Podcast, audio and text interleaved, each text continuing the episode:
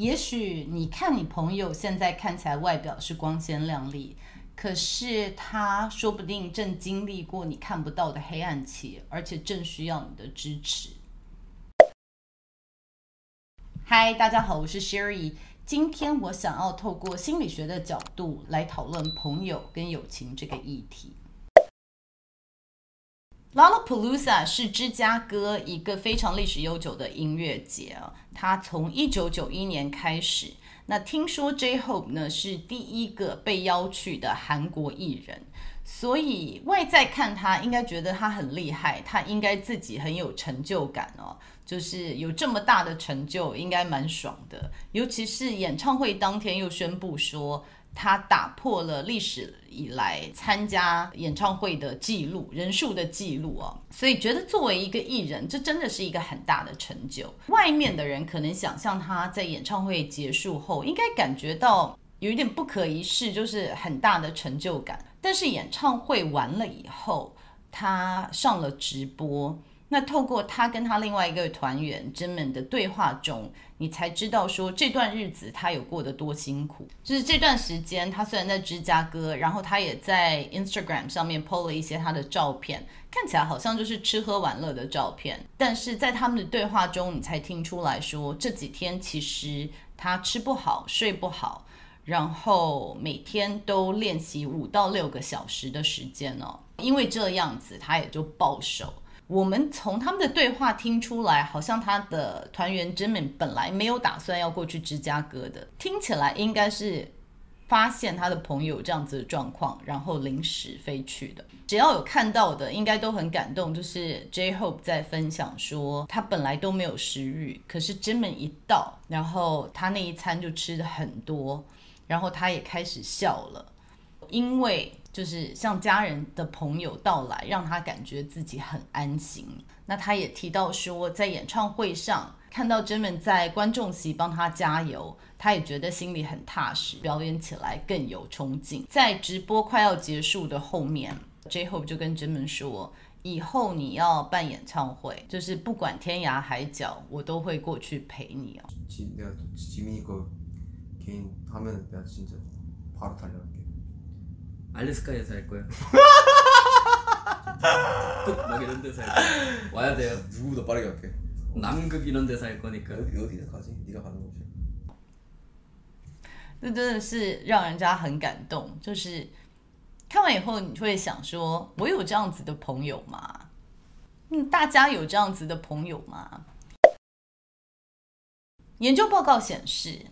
当你有很好的朋友，然后你跟他有正向的互动的时候，你会分泌两个不同的荷尔蒙，一个叫做 endorphin，一个叫做 oxytocin。那 endorphin 呢，中文叫做脑内啡，这个激素呢，它其实是天然的止痛剂。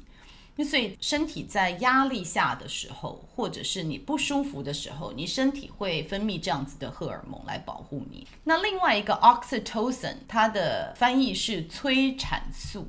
被大家称为爱情的激素，因为好像在喂母乳啊，或者是它对于这个亲子关系是非常重要的，在建立亲子关系的时候会分泌的荷尔蒙哦。但是其实你跟朋友的正向的互动也会分泌这样子的荷尔蒙，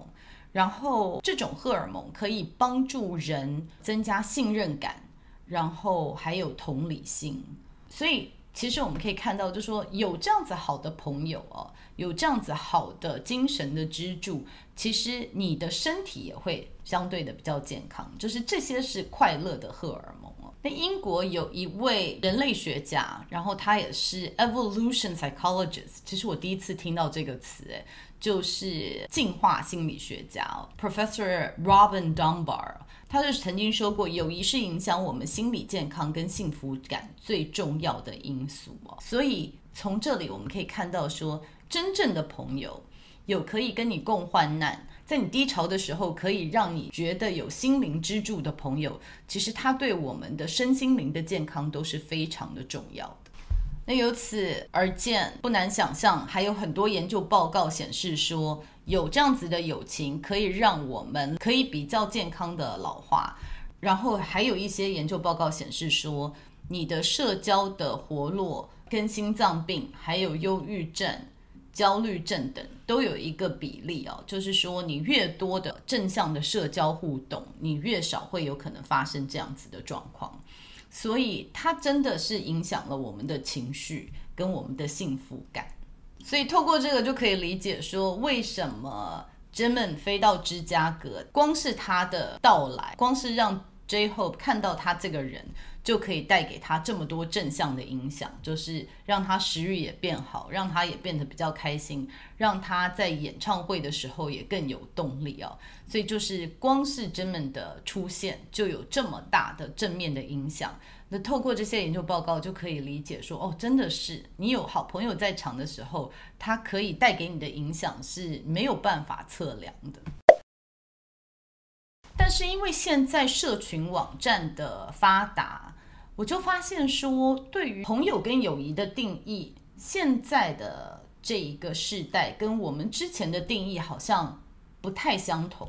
所以我们整个社会对于友情的定义好像慢慢在改变哦。所以我其实就有问我小孩那一代，或者是更年轻的 Generation Z，大概询问一下，就是说在社群网站上面交的朋友，或者是维持的友谊。这个算是真正的朋友吗？还是这个对你们来说是假的友情哦？那我得到的答案是 yes and no，就是它听起来是矛盾的，但是实际上面了解好像又不是这么矛盾。但是我觉得我慢慢也可以理解新的世代他们的意思啊，就像大家给我在我的影片下面留言。虽然我不认识大家，可是我觉得也带给我很大的力量，就是也给我很多的鼓励哦，对我真的是有很多正面的影响。但是因为我觉得我们的潜意识一在网络上面呈现的自己，在社交媒体啊，或者是在影片中呈现的自己，它并不是你完整的自己。二就是这些人可能只是在 follow，就是遵循一些社交媒体上面。应该有的一些利益哦，所以基于这两个原因，所以我觉得我们的潜意识可能理解说，这些朋友他给我的支持是有一定的限制的。如果你所有的朋友都是在社群媒体，都是在网络上的时候，这样子的友谊会不会带给你，会不会让你分泌这些快乐的荷尔蒙？其实这一点我不是很确认哦。那如果知道的人，欢迎大家给我在下面留言。如果有任何新的研究报告，我很想要多了解一下，或者是我知道有很多看我的频道的人也是心理学的学生哦，那我觉得这个可能是未来可以做研究的一个方向。那我自己也看到，就是我很庆幸我所有的朋友都是很久以前，就是还没有 social media 的时候交的，因为其实如果我觉得我交朋友的时候就有这些 social media 的话，我不确定我可以交到像我现在这么交心的朋友。因为就算是我，我觉得在社群网站上面都会表现出比较好的一面的自己。其实真的自己在忧郁的时候，或者是自己在钻牛角尖想不开的时候，对我来言，我不会把它放在网站上面，因为很多时候就希望自己独处可以把它消化掉。所以有在 follow MBTI 的朋友们就知道说，其实有些人格类型他是报喜不报忧的。他也不想要依赖别人来解决他的问题，所以当他碰到，当他在黑暗面的时候，他是是躲避人群的。那所以因为这样子，很多时候我们看到的只是人家快乐、开心的那一面。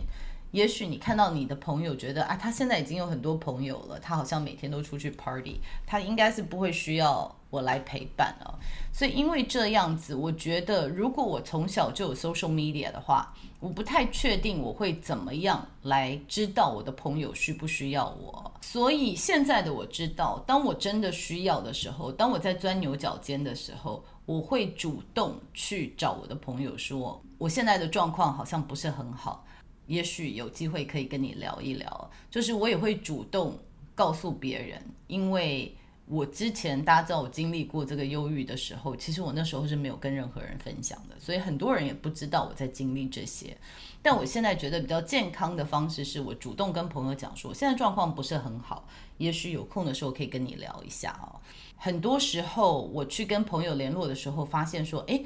在网络上面看他们 PO 的东西都是很快乐的事情哦，好像家庭和乐，然后。又外面的 party 很多，但是其实他们有一些心理的状况，他们也没有人可以聊哦。